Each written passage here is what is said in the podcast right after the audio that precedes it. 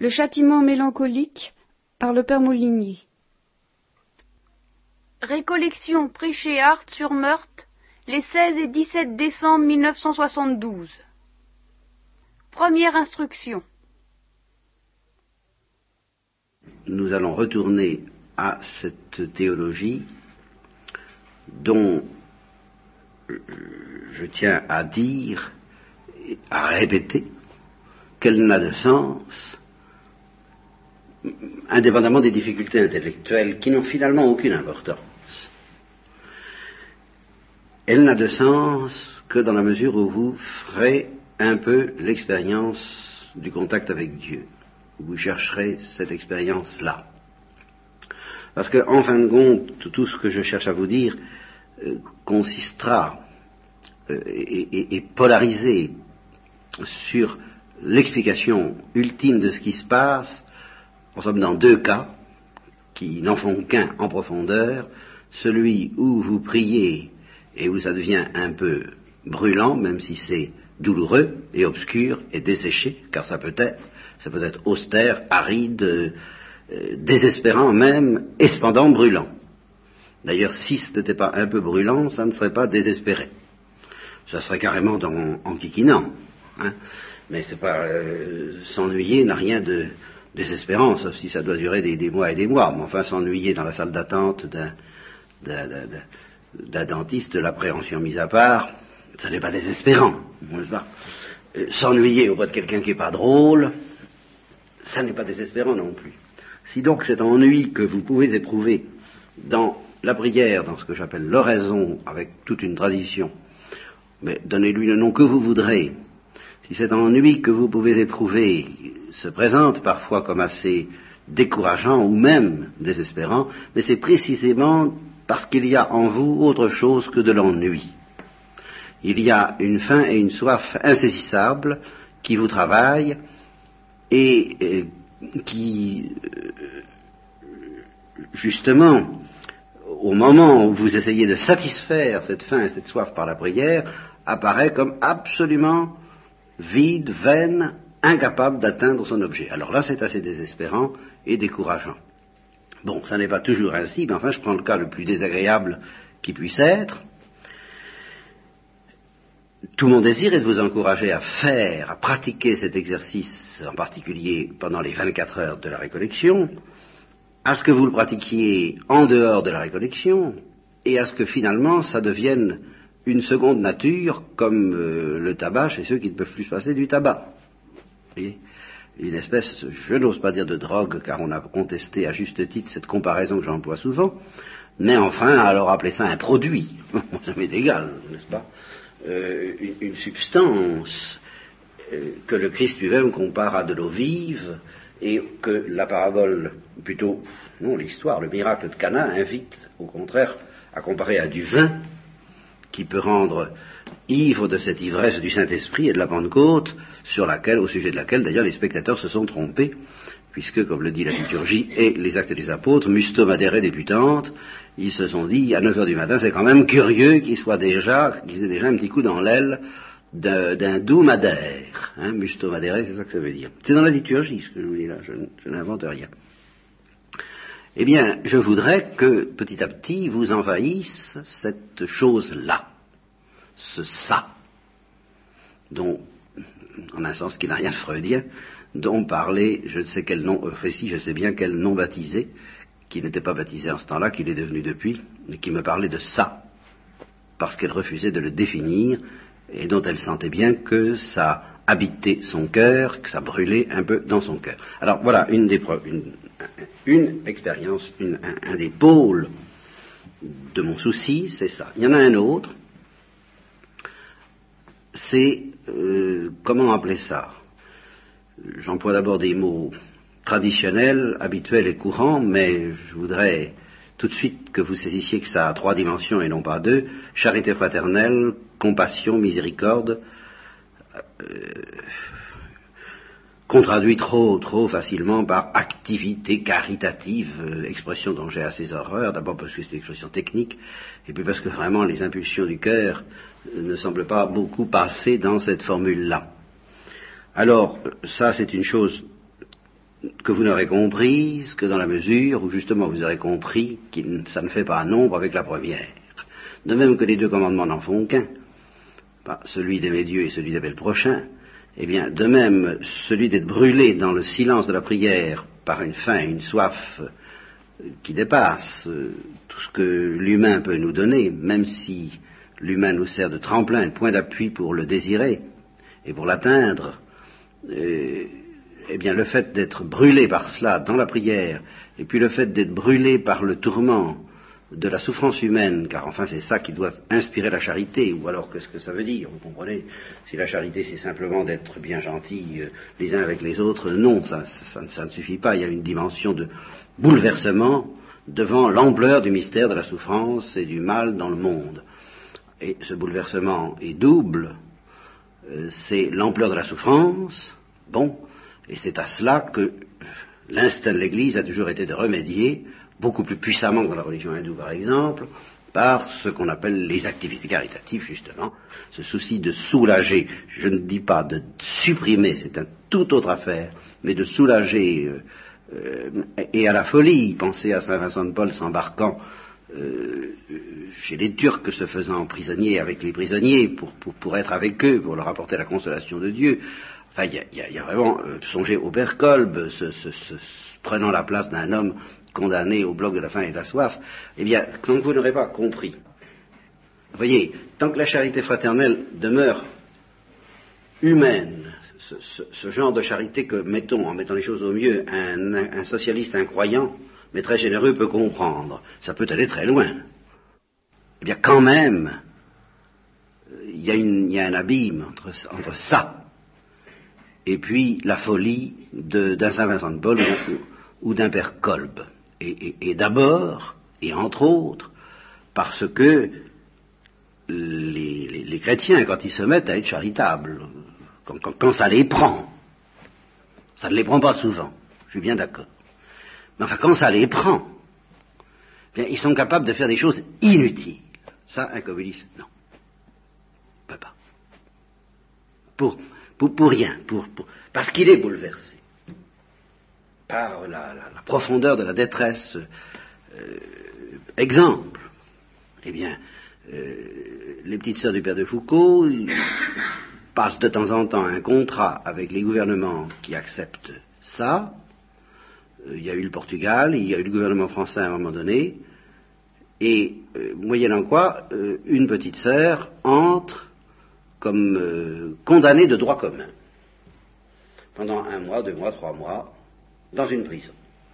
Et personne ne sait qu'elle est religieuse, personne ne sait qu'elle y va pour l'amour du Christ et des pauvres, elle est traitée, elle est considérée par tout le monde, sauf les très hautes instances de la prison, qui dévoile pas le poteau rose, comme une prisonnière de droit commun, avec tout le mépris, toute la, tout ce que ça peut impliquer. Vous voyez? Eh bien ça, un communiste ne ferait pas ça. Ça signifie? Sauf pour faire de la propagande. Or, justement, dans le contrat en question, il est évidemment, par hypothèse et par définition, stipulé qu'elle ne fera pas de propagande, si ce n'est à la manière dont un chrétien peut être chrétien, euh, archi-discrète, mais pas à la manière dont un communiste peut faire du prosélytisme. Vous voyez, c'est quelque chose d'autrement subtil, silencieux et, inutile, enfin gratuit. même si elle ne doit pas dire un mot, même si elle doit, c'est pas son but. Voyez Bon, eh bien voilà, je dis quand les chrétiens s'y mettent, évidemment, là, ça peut aller plus loin que les communistes, et ça va encore maintenant, c'est un fait de temps en temps. Je vous dis pas très souvent, mais tout de même plus loin que chez les communistes. Alors, justement, ce que je tiens à vous dire, ce qui fait la différence, ce qui fait qu'un chrétien peut aller plus loin que les communistes, dans ce sens de la folie, de la charité envers les, plus, les, détresses les pires, peut-être y arrivera-t-il un jour, mais alors ça, je, n'en ai pas encore eu connaissance, puis là je serais tenté de dire faut, faut, faut le faire, et je ne sais pas si justement la sagesse de l'Église ne s'opposerait pas à cette folie, car alors pour une folie, ce serait une folie qui consisterait à se faire interner, carrément, chez les malades mentaux. Hein. Là alors, euh, sans qu'on sache que vous êtes... Euh, théoriquement pas malade mental. si ce n'est d'une folie, car il faut peut-être être déjà un peu fou, mais voyez comment le sens des mots devient très vite ambigu, n'est-ce pas? Il faut être fou pour aller chez les fous sans l'être. Vous voyez Et puis, avec les risques de, le devenir cliniquement, parce que euh, c'est pire tout de même. À cet égard, je crains que la prison. Alors là, de ce côté-là, j'ai pas, pas de connaissance de, gens qui, qui aient fait ça. On ne sait jamais. On ne sait jamais, à cette époque où les Russes enferment les intellectuels quelquefois dans des asiles, justement, et où je connais un, médecin qui prédit ce genre d'avenir pour les chrétiens, c'est un mode de persécution comme un autre, on ne sait pas jusqu'où tout ça pourra aller. Mais alors, justement, cette dimension de plus, de, folie d'amour, pas de folie clinique, mais de folie d'amour, qu'on trouve chez les chrétiens quand ils s'y mettent, et que jamais, une espèce de troisième dimension de l'amour, que jamais les communistes n'atteignent ni n'atteindront, eh bien, je dis, c'est la même chose que ce feu qu'on cherche dans le reste. Mais ça, ça ne fait qu'un. Et euh, prétendre imiter la perfection de la charité chrétienne en faisant autre chose que de la recevoir comme une liqueur, comme une eau vive, comme une eau de feu, comme une eau de vie, oui, hein, comme une eau brûlante qui vous parcourt les entrailles et qui vous possède, et dont on est que l'instrument, le jouet, comme Thérèse de l'Enfant Jésus voulait être le jouet de l'Enfant Jésus, sa petite balle, n'est-ce pas? Si on, ne voit pas ce programme de la charité fraternelle dans cette perspective-là, eh bien, infailliblement, on tombe dans ce que j'appellerais l'orgueil de la charité fraternelle, qui n'est pas seulement le fait des communistes, qui est quelquefois aussi le fait des chrétiens, qui veulent en faire autant que les autres et plus que les autres, et qui imprudemment, follement, se, se, se lancent dans des entreprises très généreuses, au bout desquelles ils se cassent la figure et perdent la foi. Ça arrive. Hein. Alors si on n'a pas bien compris que justement cette folie de l'amour, mais nous n'avons pas à en revendiquer ni à en espérer la gloire, en telle sorte que nous puissions jamais être admirables, c'est toujours et plus que jamais Dieu seul qui est admirable dans cette folie de l'amour. Simplement, euh, comme le dit Thérèse, eh ben oui, j'ai été prise par Dieu, possédée par Dieu. Marie, sa sœur, lui disait, ben c'est inouï quand on vous voit, on, a l'impression que vous êtes possédé par Dieu, comme il y en a qui sont possédés par le démon. Et eh ben voilà, c'est exactement de ça qu'il s'agit. Par conséquent, la gloire de cette charité ne s'obtiendra pas à la force du poignet, c'est pas en tirant sur la ficelle et en se disant je ferai mieux que les communistes qu'on arrivera à faire mieux que les communistes et qu'on obtiendra cette troisième dimension. On obtiendra, dans les cas les meilleurs, une imitation. Mais c'est peut-être ce qu'il y a de plus dangereux, c'est d'arriver à un certain résultat euh, apparemment brillant et admirable et admiré. Autrement dit, à ce que Paul dénonce comme étant si je jette mon corps dans les flammes et que je n'ai pas la charité, que, je veux dire que ce mouvement ne vienne pas de Dieu qui me possède et qui joue avec moi comme avec une balle et qui, m'entraîne là où peut-être je ne veux pas aller au début, n'est-ce pas? Au début tu mettais ta ceinture toi-même, mais un jour viendra où l'amour te possédera, mais c'est l'amour, c'est l'amour qui te possédera, donc la joie, donc la paix, mais c'est pas toi, tu ne te posséderas plus, et tu sentiras très bien que tout ça, euh, tu n'en es pas responsable. Tu n'es responsable que d'avoir donné ton, consentement à, une prise de possession aussi euh, fantastique que ça. Mais si on vise autre chose, ben, on ne dépassera pas certaines limites. Tempérament ou grâce, les deux un peu, sans doute, je n'ai jamais pu m'intéresser dans la vie à autre chose que ce qui dépasse les dites limites. Et c'est pour ça que longtemps, je ne voyais pas beaucoup d'intérêt à être chrétien ou catholique, parce que je ne voyais pas les chrétiens dépasser ces limites-là. Alors ça, je ne me en voulais pas, mais ça ne m'intéressait pas. Et si j'ai été tellement, si vite conscient de l'importance du problème de l'orgueil et de l'humilité, c'est parce que j'ai très vite compris qu'à partir du moment où on veut dépasser les limites, il n'y a que deux solutions, c'est ou bien un orgueil fou, ou bien une humilité folle. Il n'y a pas, il a pas trois, hein, s'il n'y a que ça qui nous intéresse, ou bien il faut devenir, et, j'en avais pas les moyens heureusement pour moi, parce que j'aurais peut-être eu la tentation. De, devenir un violent au sens euh, d'une espèce de puissance personnelle euh, ou de puissance acquise par des moyens plus ou moins suspects. Pensez au nazisme, ceux qui ont vu l'émission à la télévision de l'autre jour, sûrement quelques-uns d'entre vous l'ont vu, ce film nazi de, la propagande, ce film de propagande du nazisme à ses débuts, alors là on voit comment justement les limites peuvent être dépassées. Et comment les jeunes, on voyait dans le regard de ces jeunes, c'était extraordinaire, là vraiment ils avaient euh, une raison de vivre, alors qu'on voit la tristesse du regard des jeunes aujourd'hui, mais ils explosaient de, certitude, de violence absolue, avec une, dureté militaire, mais en même temps un, au-delà de tout ça. Un, un, je dirais, hein quelque chose d'inouï, une magie. Ah, cette magie, les présentateurs appelaient ça de la magie noire. Je m'attendais à Dieu sait quelle cérémonie. Non, il n'y avait rien d'extraordinaire, sauf un envoûtement fantastique. Mais on sent qu'ils sont prêts à recevoir n'importe quel Messie. Hitler, c'était vraiment le Messie. Et c'est pour ça que j'aurais voulu que vous voyez ce film, parce que ça, c'est le mystère du Messie. C'est quelque chose, vous savez, le mystère d'un Messie. Il ne faut pas vous y tromper, que ce soit euh, vous qui avez ici vos propres enfants qui m'écoutez, ou que ce soit les enfants qui auront des enfants, euh, si le monde, les hommes, et en fait je crains bien une poignée, ne trouvent pas le Christ, le vrai Messie, un jour en viendra d'autres, plus ou moins rapidement, mais je peux vous garantir que ça ne va pas rester indéfiniment comme ça sans Messie. On ne peut pas vivre indéfiniment sans Messie. Ça viendra et ça partira, comme le nazisme, et bien pire que le nazisme. Vous faites aucune illusion. C'est ce qui nous prend au bout du nez. Parce qu'il n'y a que deux manières de sortir de la médiocrité humaine, c'est l'orgueil, l'orgueil et la folie d'orgueil d'un Hitler, ou une folie d'humilité, soyez doux et humbles de cœur comme nous le propose Jésus-Christ. Et la médiocrité, vous comprenez, la médiocrité, ce qu'il y a de plus inquiétant peut-être, du point de vue temporel, du point de vue bourgeois, c'est que la médiocrité, eh bien, euh, ça va bien 10 ans, 20 ans, 30 ans, 40 ans, mais il y a un moment où on en a ras-le-bol, comme on dit aujourd'hui, n'est-ce pas? Et alors l'explosion n'est pas loin à ce moment-là. En mai 68, on l'a senti mais il n'y avait pas de Messie.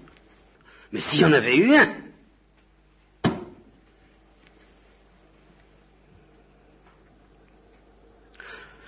Voilà, alors voyez, nous manipulons des explosifs.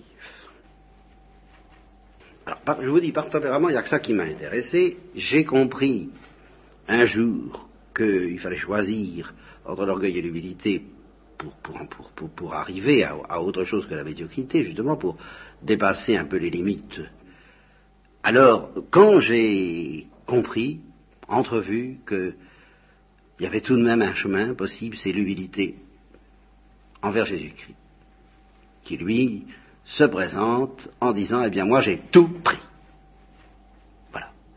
C'est un acte de foi à faire, c'est très mystérieux, on ne comprend pas très bien comment, on ne comprend même pas du tout comment, mais on y croit ou on n'y croit pas, alors évidemment ça change tout, et le premier devoir à ce moment-là, c'est l'humilité totale, une humilité qui va bien plus loin que l'humilité des jeunes hitlériens en face de Hitler, et c'était déjà pas mal, parce qu'il y avait un serment d'obéissance.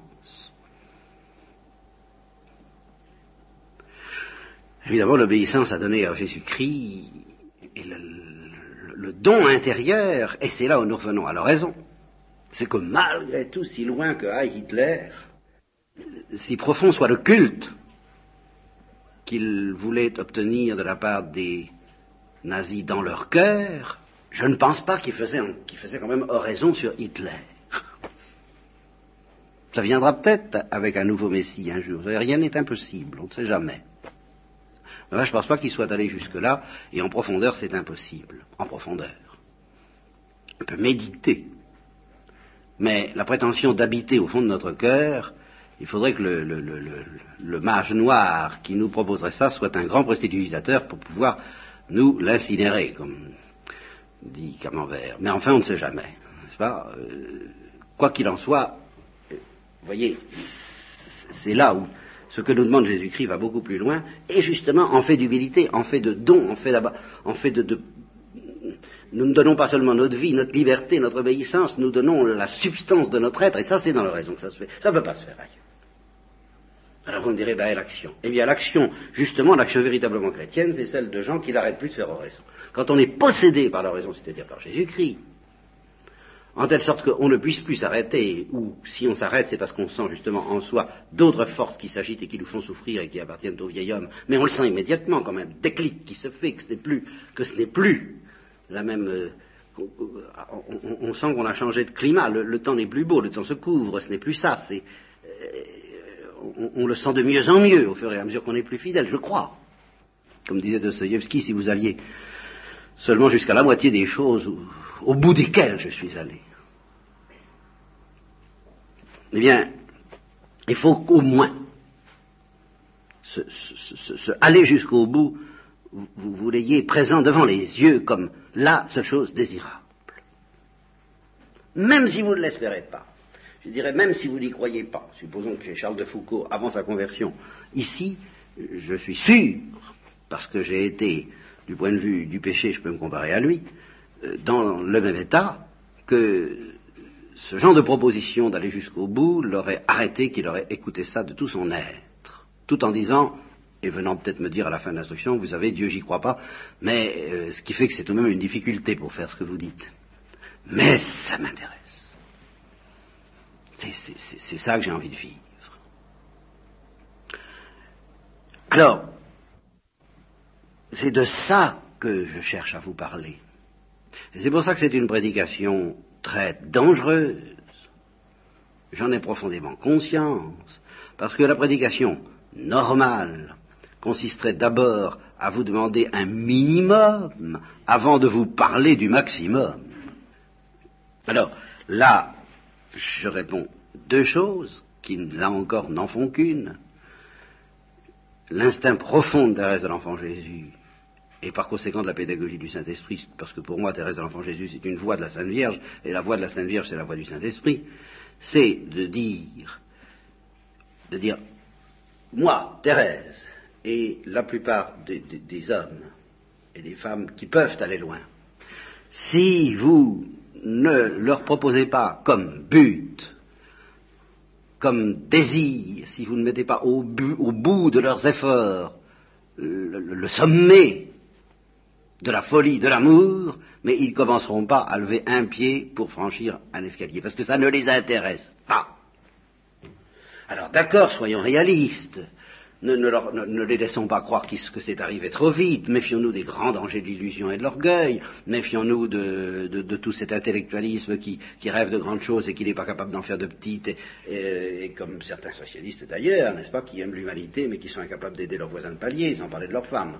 Eh bien, euh, bien sûr, veillons à cela mais c'est l'infini de l'amour qu'il faut proposer pour, comme moteur pour faire des petites choses. Vous voyez, ça c'est tout de même l'intuition de Thérèse de l'Enfant Jésus. Il ne faut pas moins pour obtenir de ramasser une épingle que le désir de l'infini de l'amour.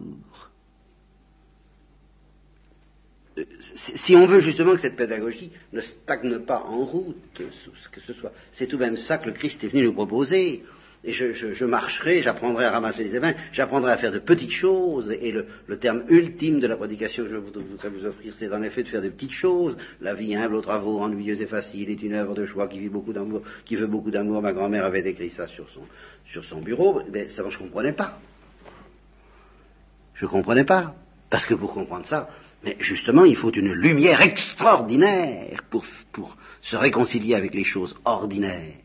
Et de fait, en fin de compte, on ne fera jamais beaucoup plus pour les hommes que de soulever une épingle, d'aider le, le, le, blessé comme le, bon samaritain, pardon. Euh, enfin, voyez ce que je veux dire, on ne fera pas, on ne fera pas grand-chose, mais justement ce qui compte, c'est que le peu qu'on fasse, on le fasse en vertu d'un désir infini, c'est la doctrine de Catherine de Sienne aussi. Hein. L'homme, tout ce qu'il fait est fini, il n'y a que son désir qui peut être infini.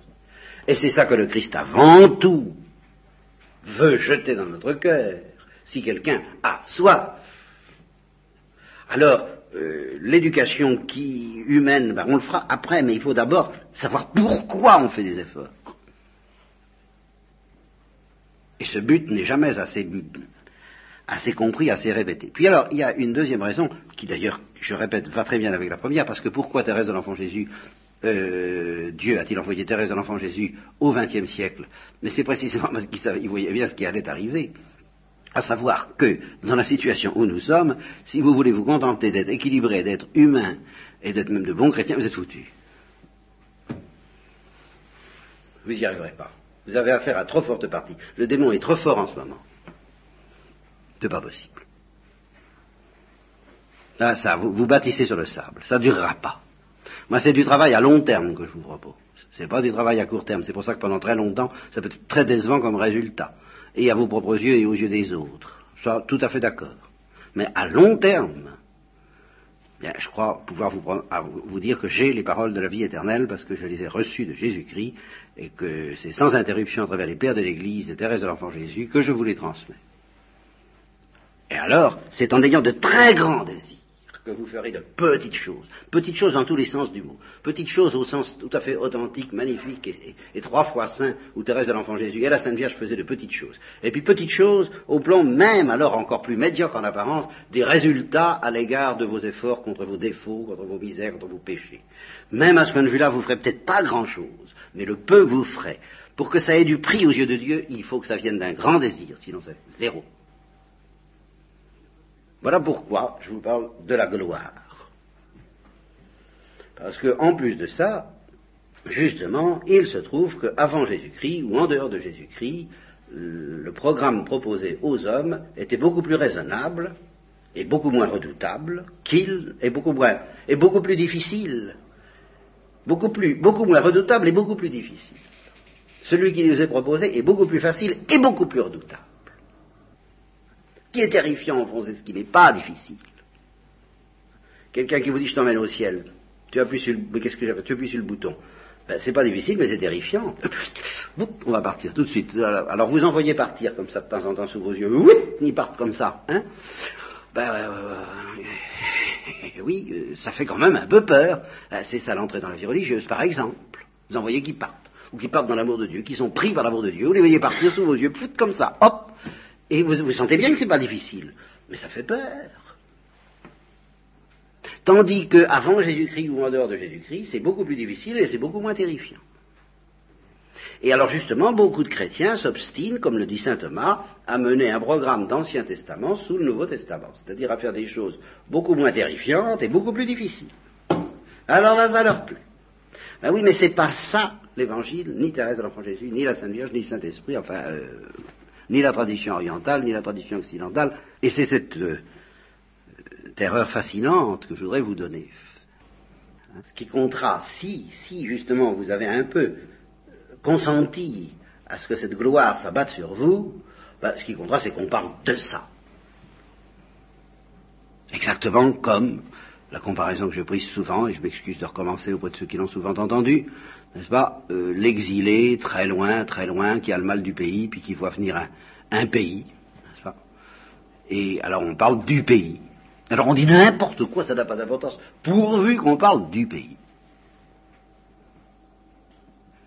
Alors, euh, qu'on en parle à la manière euh, toute simple du curé d'Ars, ou à la manière savante de Thomas d'Aquin, à la limite, pour quelqu'un qui aime, ça n'a pas d'importance. Voilà. Alors vous comprenez, moi je me situe très en dessous de l'un et de l'autre, mais quant au mode, ben, quelque part entre les deux, quoi. Hein, je sais que ce soit un petit peu concret et en même temps un peu théologique. mais la condition pour que ça vous intéresse, c'est que vous ayez ça dans la peau.